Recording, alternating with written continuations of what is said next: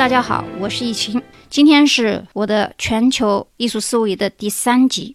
从第三集开始，我应一些购买的听众朋友的要求，讲一些纯艺术以及对中国或者是世界的发展的影响。那么前两集，第一集我讲了中国美术院校和西方美术院校，包括建筑学等等，他们的教学思维的不同性。比方说，中国的现在的所有的八大美院，包括所有的艺术学院，还是在强调怎么去画，怎么去像，怎么样去表达技法。但是在西方乃至英美，包括日本、德国。实际上都是在比拼一个创作的思维，所以整个方向是完全不一样的。在中国，如果你没有从小开始学素描、水粉，或者是油画，或者是中国画的话，几乎很难考进去。但是在西方美院，包括美国、英国、意大利、日本，只要你有好的创造思维，英语成绩能达到比较好的成绩以后，讲的是托福和雅思，呃，就能够上这个美术学院，而且对基础素质要求还是相当高的。那么从这一期开始讲起呢？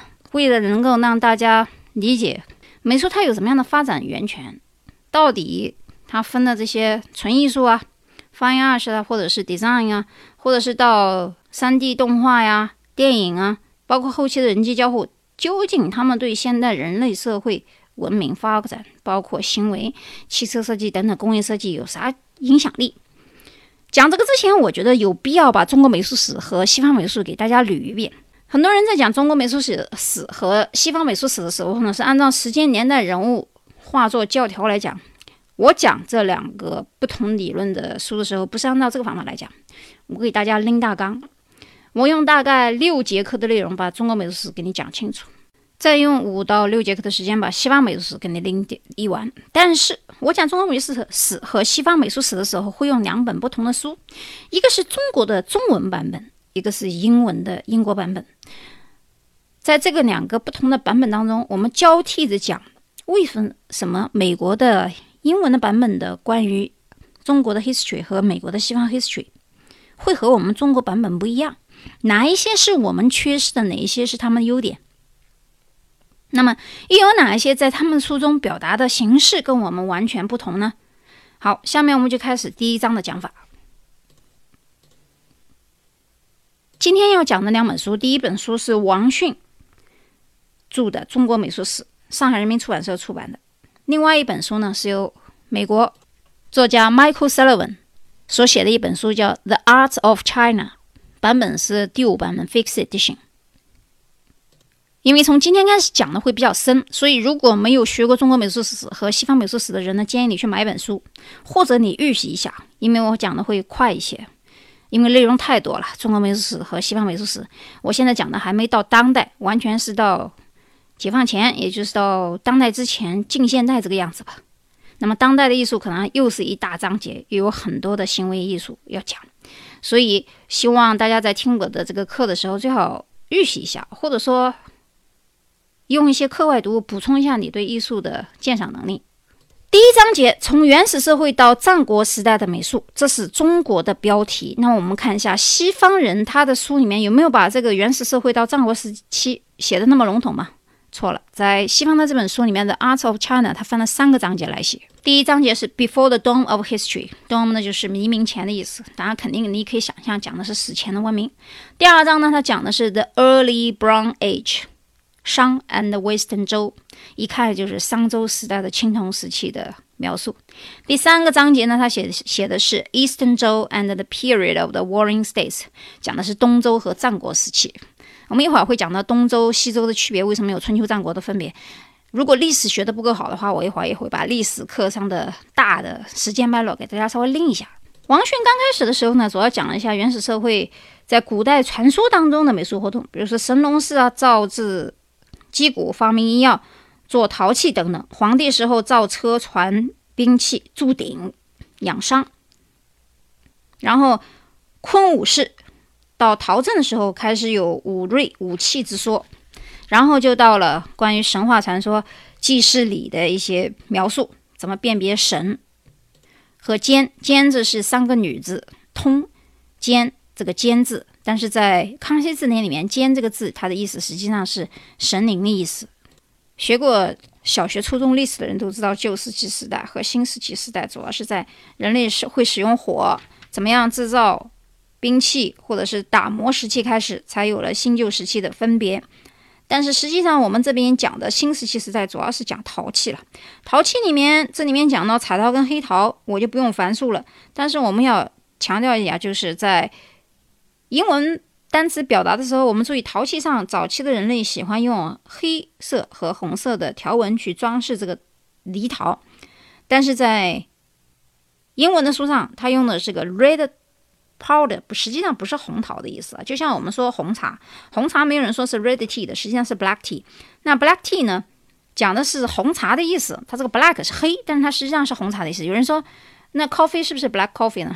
实际上那个 black coffee 或者说是 pure coffee。讲的是某些人摆酷，就是不要加糖，也不要加奶，我只要纯奶，就纯咖啡就可以了。最早在我国境内已知的人类呢，是距今一百七十万年之前的元谋人，会制造工具，会用火。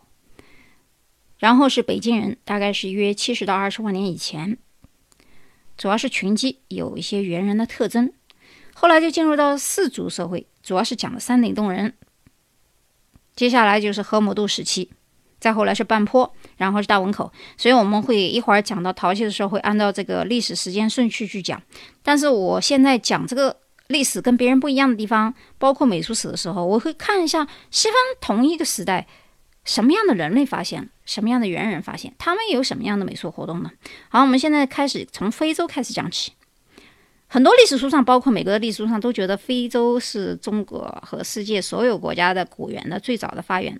当然，中国其实有可考的人头骨比这个要早，但是历史书上在西方它没有鉴定，所以我们只好说是人类起源于非洲了。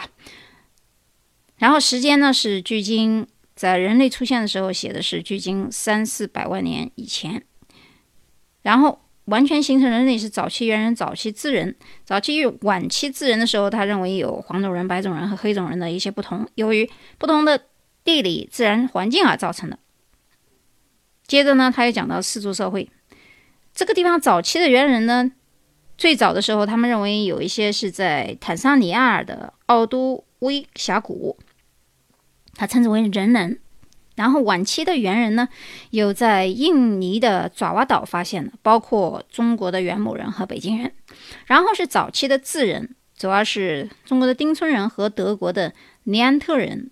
晚期智人主要是中国的山顶洞人和法国的克罗马龙人。然后呢，在古代埃及出现的奴隶制小国，包括后来古巴比伦时代两河流域出现的哈谟拉底法典，包括五代印度有亚利安人。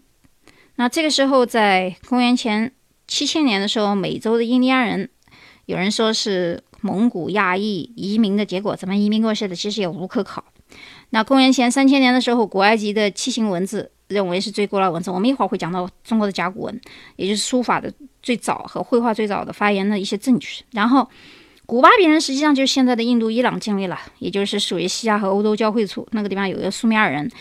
如果你喜欢玩一款游戏，当然游戏很老了，帝国时代的话是蛮经典的，会注意到有苏美尔人等等，他们善什么东西，是骑射还是剑术？如果你了解这些的话，打的时候当然很过，很快就过关了。接下来的公元前二十一世纪是爱情文明时期，公元前十三世纪初期，古希腊远征小亚细亚特洛伊，后来有了十年不克以后相系相处的共木马攻城。接下来，公元前一千年的时候，犹太大卫占领了西亚的耶路撒冷，一直为和平之城，也就是后来犹太伊斯兰教、基督教的圣地。最后，公元前八世纪，斯大巴克雅典城邦的建立；公元前六世纪，印度半岛逐渐统一。当然，我们讲到夏商周到周春秋战国的时候，我们还没有讲到秦。那秦以前的时间，大家来看一下：夏朝是公元前二十一世纪到公元前十六世纪。刚才我们也讲了，西方是爱情文明，也就是公元前二十一世纪的时候。然后西周是公元前十一世纪到公元前七百七十一年，武王信姬。那公元前七百七十年到公元前二百五十六年又是一个阶段，这个段整个这一段叫做西周。而东周就突然把它分成了春秋和战国两个时期。春秋是公元前七百七十年到公元前四百七十六年，相信读历史的人考试的时候，不管是本科、研究生、高考都要考这个。战国时期是四百七十五年到公元前二百一年，周平王信姬。都城在洛邑。而在夏商周，夏商周商朝是公元前十六世纪到十一世纪的时候，对应的西方是什么时间呢？基本上是在古希腊时代啊，也就是说埃及文明还比较早。那后来的古希腊时代，基本上跟我们这边商周的时间差不多。作为美术史人的话，这个时代最著名的几个陶瓷陶器，你都一定要非常清楚。比如说人间网纹盆这个东西，几乎所有人都会记住，也看过不知道多少遍了，在中国历史上。但是在仰韶文化里面，在西方的这个英文的版本上，我发现一个 jade 就是玉器，它的名字呢叫做 pig dragon，pig 当然是猪，dragon 当然是龙，叫猪龙。它为什么叫猪龙 jade，我也不是很清楚它的原因。但是大家只要知道它是新石器时代的作品就是，而且是两韶文化的作品，代表性的仰韶文化的土陶吧，这样的作品呢叫鸟形尊。这个鸟形尊是三角的。也也可以叫它山顶吧，其实上它也不是个顶，但是它是一个鸟形纹。仰韶文化主要还是彩陶为主，就是身上有一些黑色、红色，其实是载石了。就是如果你画国画的话，有一种颜色叫载泽石，这个颜色呢有点像灰的颜色。那黑陶实际上就是后来发展的一个中国古代文艺的光辉成就。进而我们现在开始讲到春秋战国，那春秋时期由于中国的文化和自然科学的发展，文学也得到一个顶峰。比如说《诗经》啊和楚人、楚辞写的一些作品，包括《春秋左传》《国语》，不仅是古典的历史典范，也是先秦诸子百家的哲学著作。这段时期的礼仪，随着《周礼》这本书上的记载，表现到绘画作品上的形象，主要是许多器皿上都描绘了各种动物的图像，比如说有蛟龙啊。雄虎啊，鸟鹫啊，龟蛇啊，包括盾牌上有时候画龙。那么古代人这时候讲究的是天子服饰上的九章，九章其实讲的是九种纹样。上衣上画的五种是龙、山、华虫、火和钟离。绣在下山上的四种颜色是枣、粉米、坡、蒲。这里面的坡和蒲指的是一种青花相间的大花团图案。商周时代最著名的作品就是青铜器和玉器的研究和发展了。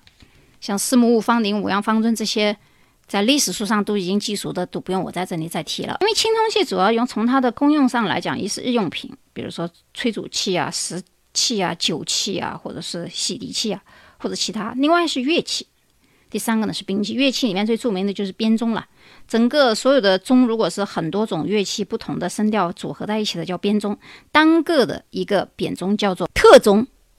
兵器上主要是有一些矛啊、盾啊、戈啊、戟上面那种青铜的柱子。但我注意到，在英文的这个英文版本书上出现了一个图像，我从来没有见过。因为我读这个中国美术史和史论书，应该不是一本，大概最起码十几本不同的版本。但这个图形我从来没有看过，就是一个 finial with human face on both sides。它是什么呢？它是青铜的 mask，一种面具。这让我特别想起，在西方的艺术史，不管是西欧的，还是南美的，还是墨西哥的，还是玛雅人的，都会提到一个 mask。包括澳大利亚土著和新西兰毛利人，这个 mask 在他们的历史上认为是个非常重要的艺术品。在我们的中国的美术史和历史书上，对 mask 的介绍并不多。那我看到的这个版本是在英文这个版本上看到的，还是让我很吃惊，因为它的雕刻技术相当。类似于现在的技术，甚至于从形象上来看，跟美国的印第安玛雅人非常之接近，就是你看它不太像中国的那种特点。所以呢，我有一些怀疑是说，那么西方真的是我们一些亚裔人、蒙古人是移民过去吗？他也不一定是蒙古人啊，就是你会知道 feel 到外国人如果说到中国古代人的话，他不愿意说是中国人，他非要说是要蒙古人，因为他们觉得蒙古当时那个时代。侵占了很多欧亚大陆很多的地区，是一个比较强大的民族，所以我们有时候我会觉得，在西方看历史的时候，你也要动动脑筋想一下，觉得蛮搞笑的。而且在西方的美术史或者是政治史的时候，从来没有说认为这个元朝是元代，呃，然后他们认为的就是蒙古侵占中国。所以呢，我们中国人其实没有必要说一定会把蒙古人划到这个汉人或者是中国人这里面来，包括甚至于现代蒙古人其实延续的是讲的很多是靠近俄罗斯语。后来，殷墟的发现是一个重大的发明，主要是说殷墟的当时的建筑遗址遗址上发现了一些钟帽公式啊，或者是血具啊，或者是陵墓。这也是在西方的这个英文书上也是看到他们对建筑木结构造型上有特别详细的交代。但是我们在殷墟的时候发现的却是一个什么有价值的东西呢？就是甲骨文。那商代的时候，政治生活中有了占卜的制度。有人认为占卜的方法可以用龟的背符符架或者是背甲上来刻这些文字。有的人出现一些小小裂纹，称之为兆。那专事占卜的人呢，就认为这个兆纹的图形来预测占卜的吉凶。有些刻在兆纹旁边的卜辞呢，就是甲骨文。甲骨文它虽然是一种文字形象，但实际上它也具有美术价值，而且作为是书法的最早的代表。其次呢，甲骨文字当中保存了很多的图形的文像，所以这里面在文字应用上，我们中国人讲到语言学的发展的时候，会做到甲柱啊、甲像象形啊这样的文字。注意一下，这时候有大理石质的雕刻，很多是立雕。什么叫立雕？就是也不管它小的、大的，做人、兽、鱼、虫、蚕、虎，都是立在这个地方。另外，大理石当中的石斧、石磬，都是祭祀礼仪当中用的。所以这个时候，陶瓷当中出现了白陶。虽然我们也不是做考古了，你也不会做艺术鉴定，不管是艺术鉴定大师还是鉴赏大师，他们在用历史的知识和背景来估价的时候，一般至少我们会知道，如果在市场上你买的，即使是个仿造品，你也会知道它是哪一个时代的作品，即使它仿的是哪一个时代的。现在当然有科学仪器可以测出这个图或者或者是画的年代背景。而在商代的青铜器上，最传说用的就是那个饕餮纹。饕餮这个东西呢，传说是可以吃人的那种怪兽，所以新的张艺谋拍的那个《长城》这个电影里面描述的饕餮什么怪兽啊，越过长城，虽然是神话传说，也是瞎编乱造，但是呢，既然这个饕餮也是从古代繁衍过来的，他肯定也学过这一段历史，所以呢，基本上就是饕餮纹。啊，夔龙、夔凤等等这些神话动物都会作为一种装饰在青铜器上发现。一会儿我们讲一下中国的这本书和西方书上在交代怎么样辨别商周的青铜器的方法，完全是不一样的。王勋这本书上主要是从形式上做，讲是鼎和壶的出现。一九二三年出土于河南新郑的立鹤方壶，它周身是盘龙纹，两边有镂空的龙形双耳。这个作品。在最顶上有一只鹤，如果你不知道它下面是什么情况呢？你只要记住，呃，壶口有两层莲花瓣，中央立一鹤，展翅欲飞，工艺非常精良，你就知道这是立壶、立鹤方壶，一定要记住。立鹤方壶它究竟是什么用的？中国的这本书上没有讲，但是我确实在英文的这个版本上看到非常清楚，它写的是礼器。那么我们看到，在学不同的中西方美术史或者是历史的时候，我们可以借鉴不同的版本去把一些材料补充一下。另外涉及到就是战国时期的铜镜，铜镜包括帛画，都是著名的当时的代表作品，包括马王堆的一些作品，编钟，这是在乐理生活当中的卓越作品，还有漆器的工艺。那这几个作名著名的作品，我们一会儿注意到，包括在故宫所藏的水陆工战文铜壶。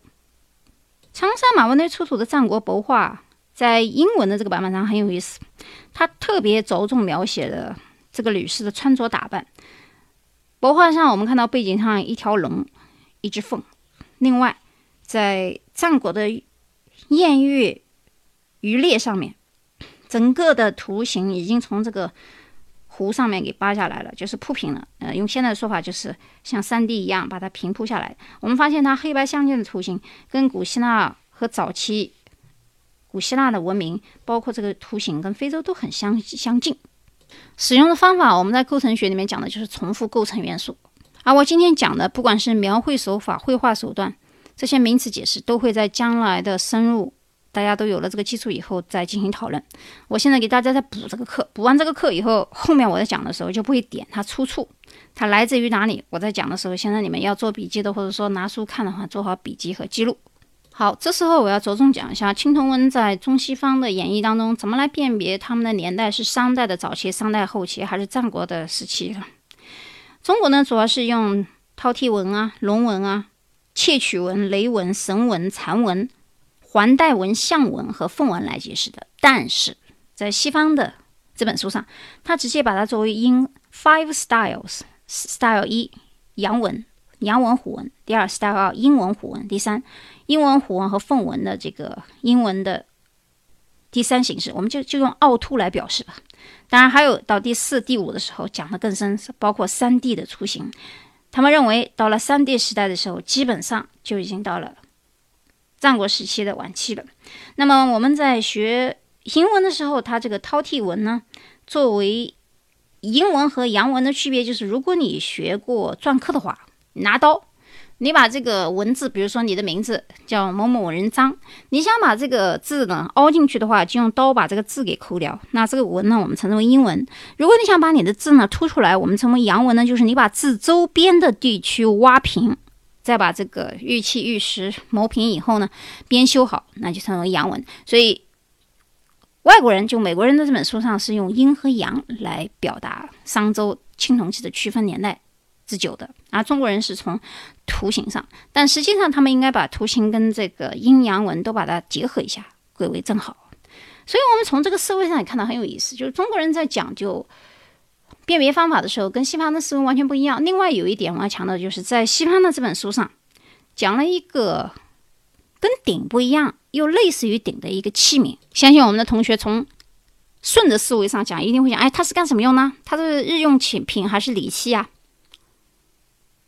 中国导师一定会告诉你它是某某一个什么东西，但是在西方的这本书上，我看到的英文单词我很好笑搞笑，因为它写的是 undefined，undefined 的意思就是呢不可考。无从得知。我曾经在上课的时候也提问过，问过教授。第一次，第一次教授说不知道的时候，那个时候因为我在大一的时候，我觉得这教授怎么能知道他是不干什么用的呢？然后我又问了一遍，然后他又再说了一遍，我就觉得搞笑哦。后来我恍然大悟，说其实，在西方国家，如果你没有证据、无可考的时候，你是不可以随便乱说的。注意，这个思维跟中国人的不一样。简而言之，就是做事情、做学问的态度更为严谨。这一点，相信所有的同学到西方国家留学以后会意识到。另外，甲骨文的描述呢，在中国美术史论上只是一带而过，但是在西方美术史这本书上，除了讲甲骨文它的延续和发展，称之为 beautiful writing，而不是 calligraphy。calligraphy 呢是书法的意思，但是它这个英文的版本上面写的是，early writing in China can hardly be called calligraphy，就是很很难说它是书法形式，which means beautiful writing。那我们这里当然讲的是书法了，它里面讲到大篆到小篆的一个演绎。那么为什么这个老外作者认为这个不是 calligraphy 呢？就是书法呢？我也接下来看了一下他的详细的描述，他是觉得呢，这一些文字它没有句子，也没有形式，就是没有断句，完全就是一个一个的字，所以呢，他认为它不能算是书法。在我们中国人思维当中，书法呢就是。写的好看的字体，然后在宣纸上或者在石头上。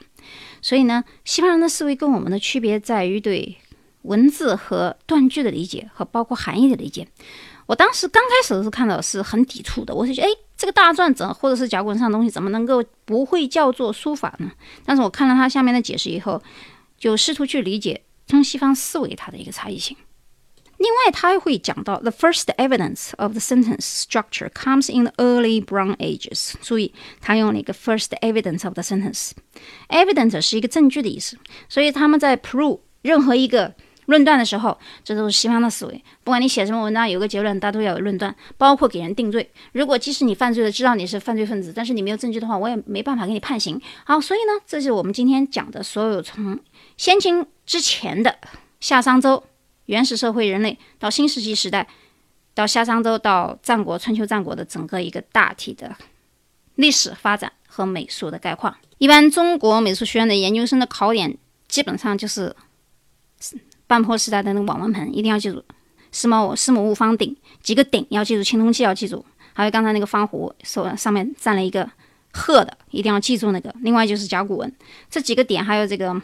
长沙马文坡出来的这个帛画，这几个点你记住以后，这个前先秦之前的整个这一段历史啊，包括陶器啊等等，基本上就过去了。就是我给大家拎就重点，很快速的把整个中国美术史和西方美术史全部以最快的速度学完，然后是纵横交替，就是我们这段时间发生什么，西方发生什么。好，下一期节目呢，我们会讲到秦汉三国时代的美术，以及两晋南北朝。到下面一集的时候是隋唐五代啊。讲不了那么多，可能会讲到魏晋南北朝就结束。但是同时我会讲到在欧洲之前，就文艺复兴之前是什么。最为精彩的就是当我们讲到 Golden Age，中国的 Golden Age 是隋唐五代，一直到欧洲的文艺复兴时期的那一季。好，这是这个专辑的唯一一个完全可以试听的。当我们把这些历史方法论学完以后，我再讲。考英美和中国的一些院校所需要的作品集，包括近现代以及当代的艺术形式的时候，大家就可以对得上茬。也就是说，不需要去想，哎，这是什么，那是什么。我也觉得会讲的饶有兴趣。好，我们下一期再见。